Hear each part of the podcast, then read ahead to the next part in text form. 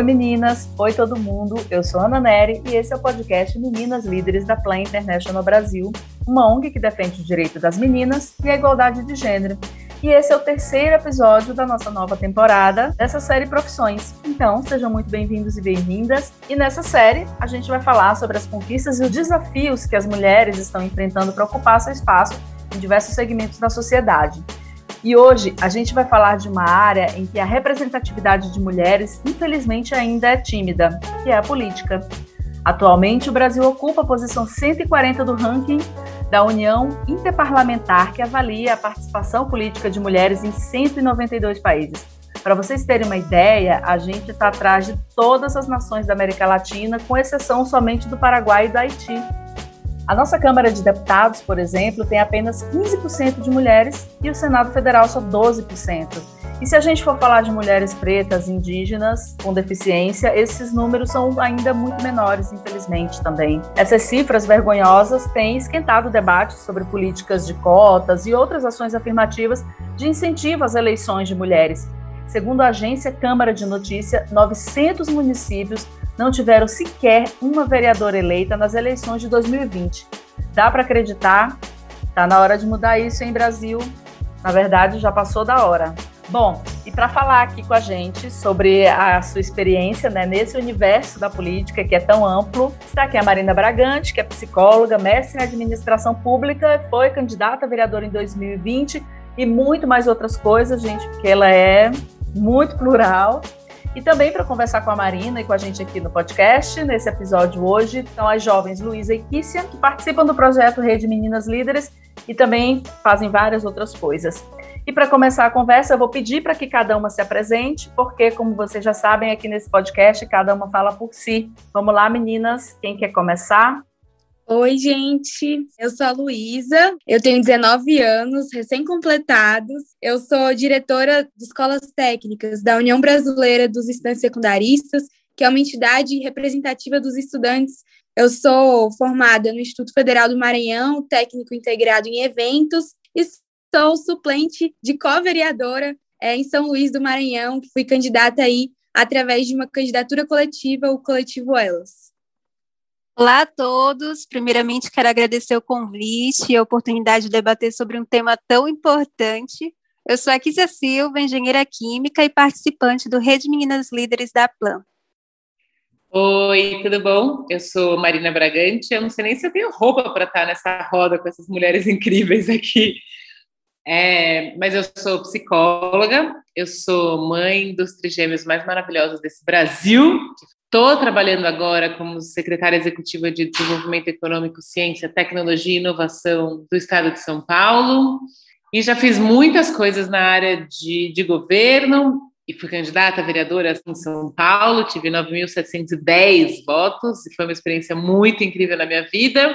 Amo viver e sou coríntia. Bom, e eu vou começar esse papo, vou perguntar para a Má, e eu chamo a Má porque, gente, tem intimidade, desculpa, mas eu queria perguntar para a Má como que ela se interessou pela política e também como que foi, como foi essa decisão de se candidatar é, para vereança, enfim. A minha história mostra que qualquer um pode se envolver em qualquer momento da vida, porque eu não fui uma menina como a Luísa, assim, super envolvida, que fazia parte de Grêmio e tal, não fui. Depois que eu tinha me formado, eu fiz psicologia na PUC aqui em São Paulo. Depois que eu tinha me formado, eu falei, nossa, vai ser muito chato ser psicóloga clínica, porque o meu pai, minha mãe, meu irmão e eu somos psicólogos e todos clínicos. E daí eu achei que a minha vida ia ser muito pouco criativa, com pouco pluralidade e diversidade que o mundo tem muito, né?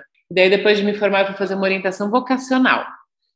Aí, na época, o Conselho Federal de Psicologia estava começando com um programa chamado Banco Social de Serviços em Psicologia, que tinha a proposta de ampliar o mercado de trabalho para os psicólogos dentro das políticas públicas. E foi aí que eu comecei a entender o que era política pública, porque acho que, infelizmente, hoje em dia, eu reconheço que no nosso país, quem é de uma classe social que não usa os serviços públicos básicos, né, saúde, educação, não se envolve, não entende o que é política pública, porque isso não afeta diretamente a sua vida, né? pensa, quando pensa em política, tal, pensa na economia, que é uma coisa muito distante do dia a dia de grande parte da população. E eu faço parte dessa classe social. Mas daí, quando eu comecei a trabalhar, eu fui entendendo o que, que significava, o que, que era periferia, o que, que eram as medidas socioeducativas, o que, que eram os serviços públicos de saúde, que eu não, nunca tinha experimentado na vida, e, e fui me encantando. Comecei a trabalhar com um programa que chamava Ação Família Viver em Comunidade, que atendia as famílias mais vulneráveis, dos territórios mais vulneráveis do município de São Paulo. E daí, sabe aquele emoji que metade da cabeça da cabeça está explodindo assim? Foi o que aconteceu comigo, porque daí eu me dei conta de um mundo que não fazia parte do meu mundo, assim. Foi muito louco esse processo de entender a dureza de viver na periferia, mas também a potência, a beleza, a quantidade de coisas que acontecem na periferia e que o centro não se dá nem conta, assim, não sabe que existe, né? E desde então venho trabalhando nisso e me envolvendo e estudando e me apaixonando cada vez mais. Bom, e Luísa e Kícia, vocês, é, como que se interessaram por política? Se vocês, a Luísa já é muito evidente, né? É, mas a Kícia também. E aí aqui eu estou lembrando para as pessoas que estão ouvindo a gente, as meninas, né, todo mundo, que a gente compreende, está compreendendo aqui política numa perspectiva ampla, né? Uma vez eu ouvi que política é a arte de convencer o outro, né? A arte de você argumentar e de convencer. Então, desde quando a gente, sei lá, quer vender uma rifa na escola, ou você quer é, ser líder de turma, ou a gente quer argumentar com nossos pais, né, nossos pais, mães, cuidadoras, para a gente conseguir alguma coisa, a gente está, de certa forma, fazendo política. E às vezes a gente entende que política é só política partidária, o que a gente vê na televisão, os vereadores, né, as deputadas, é, enfim, isso também é política. Mas a política ela permeia todas as nossas relações, né? Tudo que a gente faz na vida, no mundo, tudo que a gente faz é política também, né? Então, Lu e Kícia, queria que vocês comentassem um pouco de, de que forma, de alguma forma, qual a forma que vocês estão envolvidas na política, na vida? Então, desde muito cedo eu sempre fui incentivada pelos meus pais a me posicionar né, sobre determinadas situações. Então, é de costume nosso sempre debater sobre problemáticas e também propor soluções para cada uma delas. Soluções essas que podem vir a beneficiar todos. Então, como você ressaltou, tudo é política. Até o ato de não se posicionar sobre determinados assuntos políticos é política. Então, eu acredito que foi através dessa necessidade de propor soluções que atuassem sempre em prol de um bem comum, um bem coletivo, que surgiu o meu interesse por política. Inclusive, eu sempre tento agregar isso também para a área que eu atuo. A Ana falou aqui que ela entende, né, que ela viu em algum lugar que a política é a arte de convencer o outro. E eu super acredito nisso e vivenciei muito isso. Mas, além de tudo, a gente precisa dominar a arte de amar o mundo, de amar as pessoas e também dominar a arte de esperançar, né? Porque é a partir disso que a gente consegue convencer os outros. Mas, voltando aqui à resposta da pergunta, eu entrei no Instituto Federal do Maranhão e eu fazia projeto de pesquisa. E lá eu vivenciei muito essa questão da importância de se posicionar politicamente não só é, entendendo também, né, que política é tudo que acontece. E aí eu comecei a fazer projetos de pesquisa que era sobre religiões é, afro-brasileiras. E esse projeto de pesquisa, ele foi aprovado para eu apresentar ele em Pernambuco. E aí lá eu tive mais contato ainda com a importância do investimento na educação, com a importância do investimento nos institutos federais, porque eu vi, poxa, gente, olha o tanto de menina pesquisando sobre várias coisas. Aqui a Kícia é da área da engenharia, né, que não é muito comum para as mulheres. E lá tinha meninas que faziam pesquisa na área de física, de química, entre outras coisas que não são muito comuns para a gente. Então eu já fiquei de olho aí, com o olho aberto. Depois eu voltei e outro projeto meu e do meu amigo foi aprovado para a gente apresentar é, em Salvador, na Bienal da União Nacional dos Estudantes. E a gente foi, na maior inocência, apresentou o trabalho, que era uma performance cultural, e lá eu olhei para o lado e vi que tinha várias juventudes políticas no nosso país. E essas juventudes políticas eram construídas por pessoas da minha idade, tinha gente de 16, 17 anos politicamente ativo. E eu falei, poxa, eu também quero fazer isso. Voltei para o Maranhão, a primeira coisa que eu fiz foi juntar com esse meu amigo que foi comigo e a gente fundou o Grêmio na nossa escola. Aí eu comecei a ter mais contato ainda com a política, porque o Grêmio é o nosso primeiro contato, né? A gente faz a votação,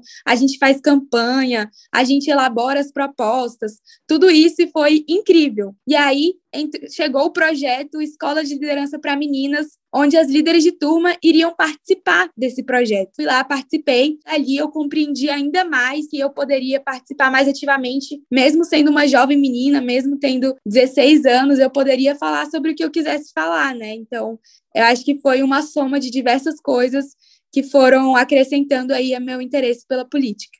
Posso falar uma coisa?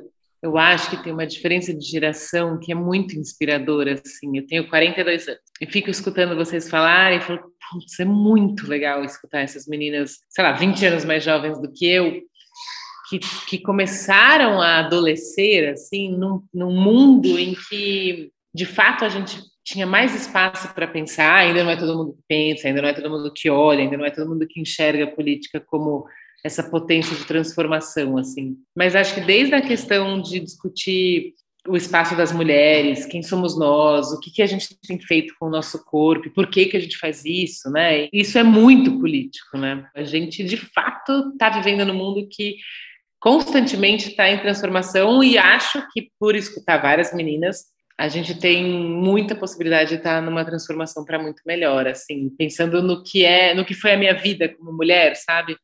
Muito interessante. Eu acho assim, quanto mais cedo a gente se importa e se preocupa com política, a gente tem mais condições de melhorar o futuro, né? Para as próximas gerações, para nós mesmos, enfim.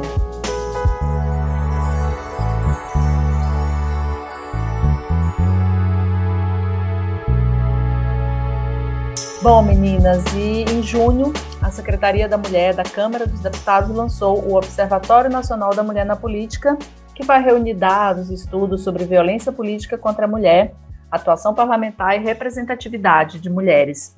E na opinião de vocês, qual a importância de a gente ter mais mulheres em espaços de poder? E aí também poder na perspectiva ampla, né?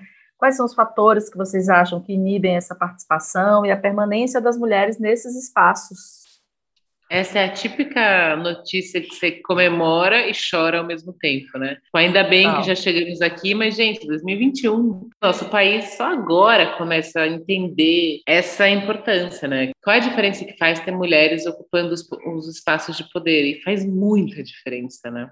A minha história profissional é fruto de eu ser uma mulher branca de classe média alta de São Paulo, mas é também porque eu sou mulher já que eu tenho esse privilégio, o que, que eu vou fazer com ele? Como é que eu invisto na minha vida profissional para garantir que isso pare de ser um privilégio, né? Que a gente possa compartilhar e tenha mais mulheres. Então, né, a importância e os desafios, né? Há um tempo, quando eu falava a importância de ter mulheres na política, eu enrolava, falava muita coisa. E hoje em dia, falando muito sobre isso, eu acho que eu consigo dividir em dois momentos, em duas importâncias maiores, que são grandes guarda-chuvas que vão se dividindo ali, né? É, a primeira é a representatividade. Dentro da, da Escola de Liderança para Meninas, do Rede de Meninas Líderes, da Plan, a gente fala muito sobre representatividade. E eu nunca tinha parado para pensar o quanto que é importante mesmo. Eu tenho um exemplo de que eu morava em Brasília, eu tinha meus oito anos de idade e meu pai me levou para ver uma mulher sendo eleita pela primeira vez no nosso país. Se uma mulher conseguiu estar no cargo mais importante do nosso país, porque eu não posso conseguir atingir os meus objetivos, sendo ou não dentro da política, sendo ou não envolvendo eleições, né? Por que, que eu não posso ser uma juíza, que é o que eu ainda quero hoje em dia, né? Fazer direito, trabalhar nessa área, por que, que eu não posso ser uma engenheira? Por que, que eu não posso ser o que eu quiser ser? E eu não tinha parado para pensar na importância disso, até nas oficinas da Plan falarem sobre isso, né? Falarem da importância da representatividade. E durante a campanha foi muito legal. E as meninas da minha idade vinham conversar comigo quando eu passava num bairro, quando eu estava panfletando, e falava assim: como assim você tem essa idade? Eu nem, nem sabia que podia ser candidata com essa idade, com 18 anos. É, você estuda? Eu falava assim: sim, estou no terceiro ano do ensino médio. Ela falava: como assim? Como que você consegue fazer isso? Eu também quero, vou te seguir, quem sabe aí, quero fazer parte dessa juventude que você faz parte também. Então, eu consegui ver na pele a importância da representatividade, tanto que eu me espelhava em outras mulheres, tanto quanto em outras meninas passaram a se espelhar em mim também. E é uma responsabilidade muito grande, mas foi uma experiência muito legal que eu tive durante a campanha. Gente, fala sério, quando a gente entra no ônibus, uma coisa simples, e é uma mulher que está dirigindo, não é normal às vezes, a gente fala assim, poxa, que legal, uma mulher que está dirigindo esse ônibus, agora eu tô segura sim. Eu então, acho que eu nunca vi uma mulher dirigindo ônibus. É bem raro. É, Quando difícil, vê, já vi. E metrô também, é. né? É, não sei como é que fala, mas é, a maquinista, né? Eu acho, do metrô e do trem, eu hum. já vi também algumas. Sim, e aí qualquer espaço que a gente vê uma mulher ocupando, a gente se sente ocupando aquele espaço também, né? Então, a importância das mulheres na política é isso, e outra coisa é a ação mesmo, é a elaboração de políticas públicas. Porque quem é melhor para elaborar políticas públicas para as mulheres, não as próprias mulheres. Existem vários homens que se propõem a pautar, as, pautar políticas públicas para as mulheres, só que ainda assim é muito mais interessante quando é uma mulher, porque ela sente na pele, ela sabe exatamente o que a gente está precisando. Um exemplo é parada de ônibus, onde o ônibus, a partir de 9 horas da noite, para o mais próximo possível da sua casa, desde que ele esteja na rota. Um homem, até ele pensar nisso, e aí, na questão das dificuldades, só para finalizar aqui é que esses, esses espaços não são feitos para a gente, primeiramente, né? Meu pai sempre gostou muito de falar sobre política, minha mãe também, mas ainda assim eu sentia que não podia falar sobre isso, porque teve um dia que eu falei na escola e o professor começou a falar assim: menina, para de falar isso, você é uma menina ainda. E sem contar né, nas situações que a gente vive. A Plan também me apresentou vários dados que o nosso país está em quarto, quarto lugar no ranking internacional de maior índice de casamento de meninas com menos de 18 anos. Então, como que a gente vai pensar em política se a gente está sendo obrigada a casar? Como que a gente vai pensar em o que, que um vereador faz, sendo que ninguém explica para a gente, porque o que eles explicam para a gente é como passar roupa para o seu filho? Além disso, 500 milhões de meninas não têm acesso a banheiros nas suas casas, aumentando o número de pobreza menstrual. De novo, como que a gente vai pensar em o que, que é política, sendo que a gente está tentando pensar em como que vai ser mês que vem quando eu ficar menstruada, sendo que eu não tenho dinheiro para o meu absorvente, sendo que eu não tenho banheiro na minha casa.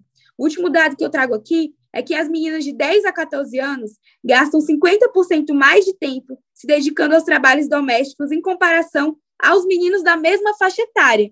Então, enquanto os meninos estão ali jogando, assistindo o jornal e passando a se interessar por política, quem sabe, as meninas precisam ir para casa depois da aula ou não ir para aula para varrer a casa, para lavar a louça, para cuidar dos irmãos. Então, não tem tempo de pensar em política. A gente não é incentivado a pensar em política porque a gente tem muitas outras obrigações instaladas sobre a gente por conta desse machismo que tem no nosso país, né?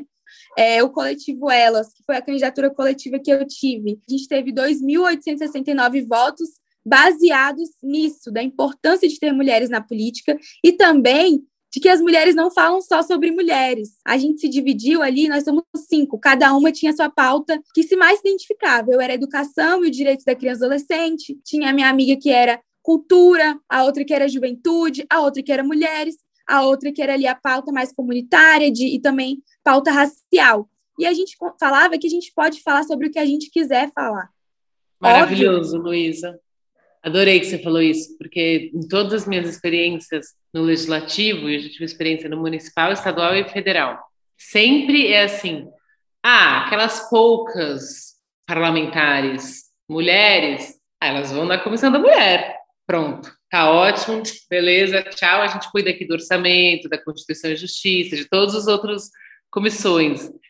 E muito recentemente a discussão vem tipo, não, não, não, desculpa, eu posso falar sobre qualquer tema. Eu não é que eu posso, eu preciso falar sobre todos os temas. Porque em todos os temas o meu olhar importa e o meu olhar é fundamental para a gente de fato mudar a, o jeito que a sociedade tem visto as políticas públicas e o impacto dela na vida de 50%, um pouquinho mais, né? da população, que somos nós mulheres. Então é muito importante a gente ter clareza que a gente não está aqui para falar sobre mulher, sobre menstruação, sobre gestação, sobre, sei lá, eu, qualquer outra coisa que a gente conecta diretamente com mulher. A gente está aqui para falar sobre todos os temas que são importantes para o desenvolvimento da sociedade. E é importante a gente lembrar que essas, esse 15% de mulheres que a gente tem na Câmara e os 12% que a gente tem no Senado, nem todas são alinhadas às nossas pautas, né? As pautas das mulheres.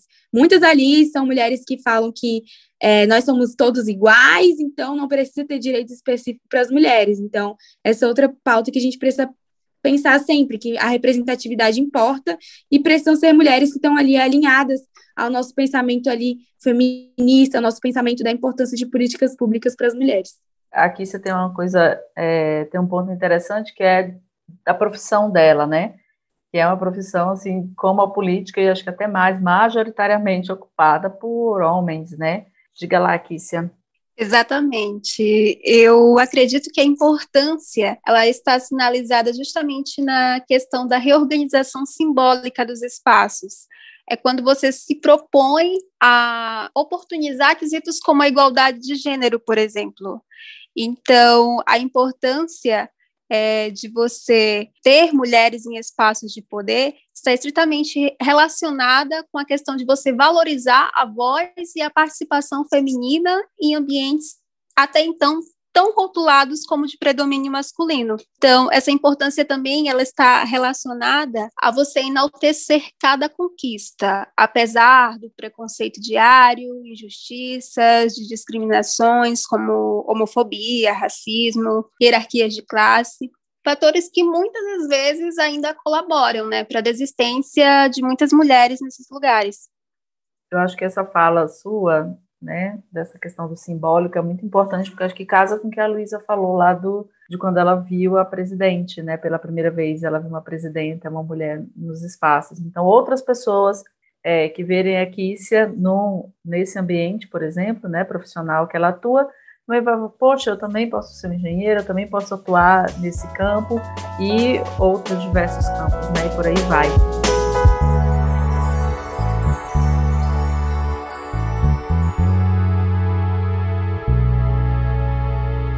Meninas, e assim, vamos fazer então a pergunta para Mar? Quem vai começar? Lu? Marina, você, como eu, foi candidata a vereadora ano passado e eu queria saber como foi tomar essa decisão e como foi essa experiência para você. A experiência foi uma delícia. É engraçado, porque desde que eu comecei a trabalhar com política né, institucional, eu me dei conta que eu queria ser candidata. E eu tenho uma coisa que no podcast não dá para saber, mas eu meço 1,84. Então eu sou uma mulher muito grande. E eu acho que meu tamanho tem muito impacto no jeito que eu levo a vida, nas minhas decisões, assim. Eu acho que eu sofro menos por ser mulher, porque eu sou uma mulher grande, na profissão e tal, eu acho que eu tenho menos impacto sobre isso.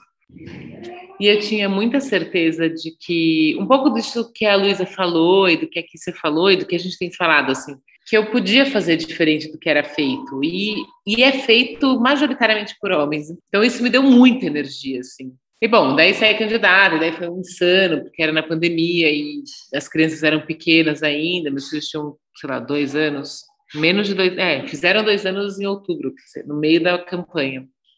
É, mas fazer a campanha foi, foi muito enriquecedor, porque você, quando você está numa campanha, primeiro que você se abre para o mundo inteiro, para todas, todo tipo de gente que parar do seu lado, você conversa porque você vai pedir voto, né? Você precisa de todos os votos. E você conversa com muita gente, você conversa com gente de credos, de profissões, de territórios diferentes, de tudo diferente de você. E isso é muito engrandecedor, né? Você aprende muito, você entende muito outros olhares sobre, no caso, sobre a sua cidade, que era para vereadora. De fato, eu tinha muita certeza que era possível fazer diferença e que tinha muita gente querendo fazer diferente. Não foi o suficiente para me eleger. eu terminei a campanha cheia de certeza de que um é na política que eu quero estar, Dois é com a política que a gente transforma o mundo. Uh, Marina, você sofre ou já sofreu preconceito nesses espaços por ser mulher? Que tipo de coisa já ouviu ou costuma ouvir dos colegas homens? Putz, Kícia, acho que, de novo, essa história do meu tamanho faz muita diferença. Mas, obviamente, ainda assim, já ouvi. Agora, na secretaria, faz um mês que eu estou na secretaria, né? E eu já virei e eu não, vou, eu não vou falar o que eu estou pensando, porque você é a secretária feminista. Eu escuto isso, tipo, sempre. Eu falo, não, não, você não pode pensar o que você está pensando. Não é o problema de falar, o problema é de pensar o que você está pensando, sabe? E acho que em alguns momentos que eu podia ter sido escolhida para melhorar meu cargo, para ocupar outro espaço, não fui porque eu era mulher. Esse é mais difícil de provar, né? Mas a minha sensação, assim, e depois que comecei a olhar e entender melhor o que a gente está falando aqui, eu fui me dando conta de que acho que isso faz sentido, sabe?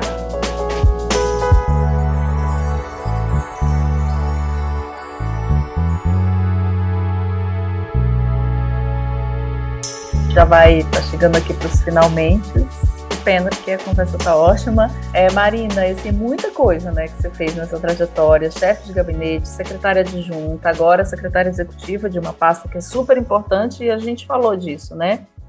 É interessante que as mulheres falem sobre tudo, que as pessoas negras também não falem só sobre as pautas raciais, mas que estejam ocupando outros espaços. Inclusive, essa secretaria é uma secretaria que você está, é uma secretaria diversa, né, desse ponto de vista. E ano passado, como a gente já falou, você foi candidata. Então, conta pra gente como que é essa loucura desse dia a dia para quem pensa em trabalhar com política, que não necessariamente é só é, sendo vereadora, deputada, enfim, senadora. Essa é a primeira vez que essa secretaria que fala de desenvolvimento econômico, portanto, um tema normalmente conectada aos homens na nossa sociedade é ocupada por duas mulheres. Sou eu e a secretária Patrícia Ellen. E isso foi um dos motivos que eu aceitei o convite, assim, quando ela me convidou para ser. Falei, pô, eu quero estar nessa primeira dupla aí, que eu acho que isso é importante, é um marco importante. Mas esse dia a dia é muito intenso, mas acho que depois que eu tive meus filhos, eu tenho trabalhado muito, mas tenho muito a certeza de que é preciso estar com eles, sabe? É preciso é preciso me portar diferente estando nesses cargos de poder para que de fato a gente consiga mudar.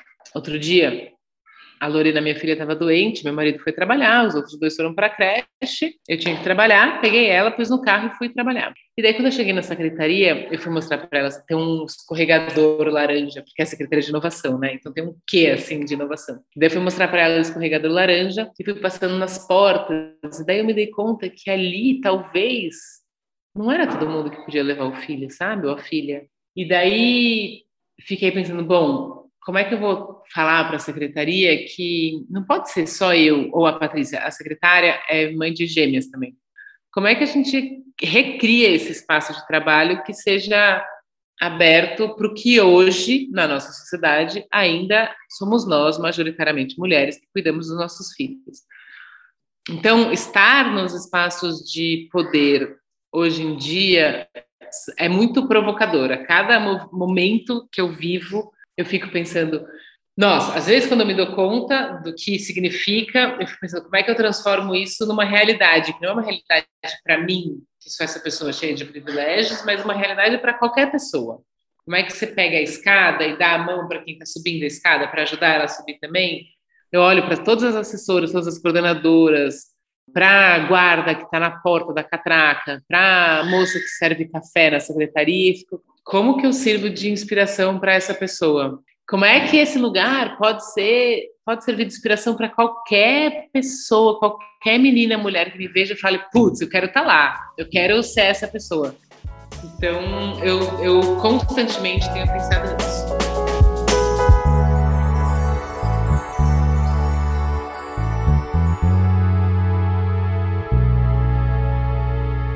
E agora vamos para o nosso quadro final hashtag Meninas Indicam.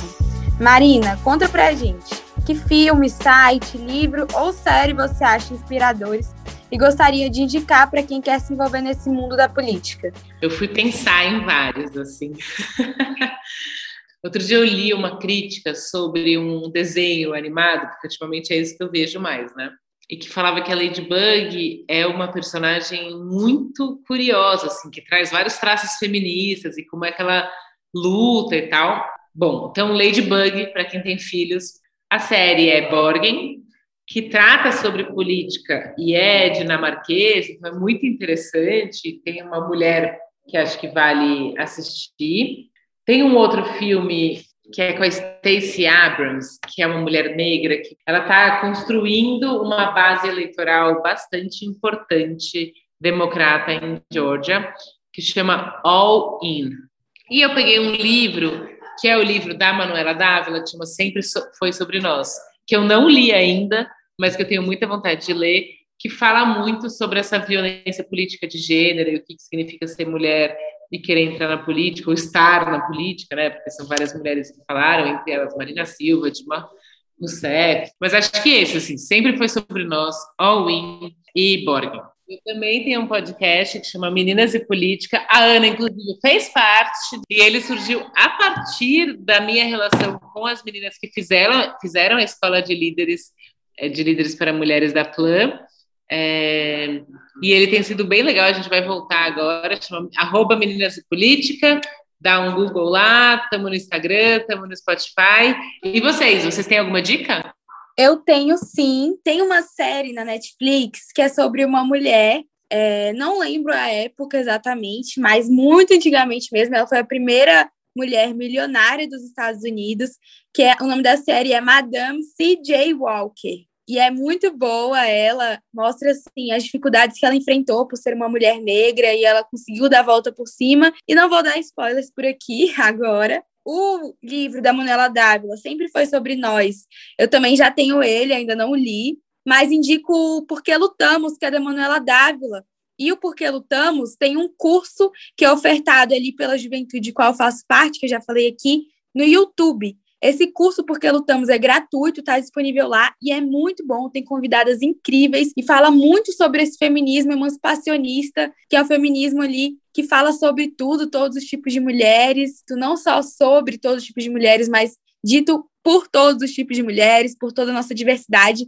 Então, indico aí essa série, esse, esse curso, que é muito bom, é, esse livro, e também, só para finalizar, mais um livro, que é o que eu estou lendo, Sobreviventes e Guerreiras, da Marie Del Priori, o nome dela é assim, mas ela é brasileira, e fala sobre a história né, das mulheres. Então, para a gente se interessar pela política, a gente primeiro tem que se interessar sobre a nossa história.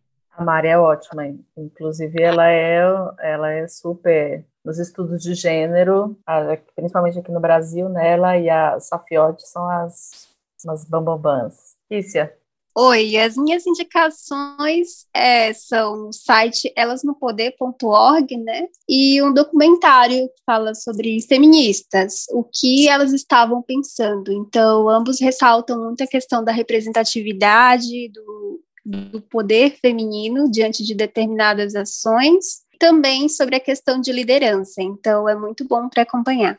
Ai, que ótimo. Gente, eu vou indicar um livro eu não sei se é muito fácil de achar, mas eu, eu vi aqui na internet que tem, né? Nessas Amazon, enfim. É, é um livro que chama Malunga Teresa Santos. Teresa é escrito com H, né? T-H-E e Z. Então, Malunga Teresa Santos, a história de vida de uma guerreira. Porque a Teresa Santos, ela foi uma militante do movimento negro, é, e também foi é, uma das. É interessante o livro porque conta a história da Teresa nesses espaços partidários, né? Então, aí, desde as décadas de 70 e 80, ela já figurava nesse, nesses movimentos, e aí o livro é interessante porque, embora fale da vida dela, mas conta os perrengues, né, que uma mulher negra, nessa época, inclusive pré-ditadura também, na ditadura e pós-ditadura, é, como que o caminho, né, dessas mulheres, de uma mulher negra, o que, que ela enfrentou para estar nos partidos, né, para estar, então eu acho que é um livro muito legal de ler, muito interessante. Meninas, e assim, gente, esse episódio foi maravilhoso, eu amei. Tenho muito privilégio de ter essas oportunidades. Vocês foram ótimas, arrasaram, Luísa, Kícia e Má. Muito obrigada por vocês terem participado aqui com a gente. Bom, fica a dica, como sempre, para vocês escutarem as outras temporadas do nosso podcast Meninas Líderes, outros episódios, outros dois episódios dessa série. E se você se interessou em saber mais sobre o projeto Rede Meninas Líderes ou outros projetos da Plan, acesse o nosso site plan.org.br, segue a gente nas redes sociais e até mais.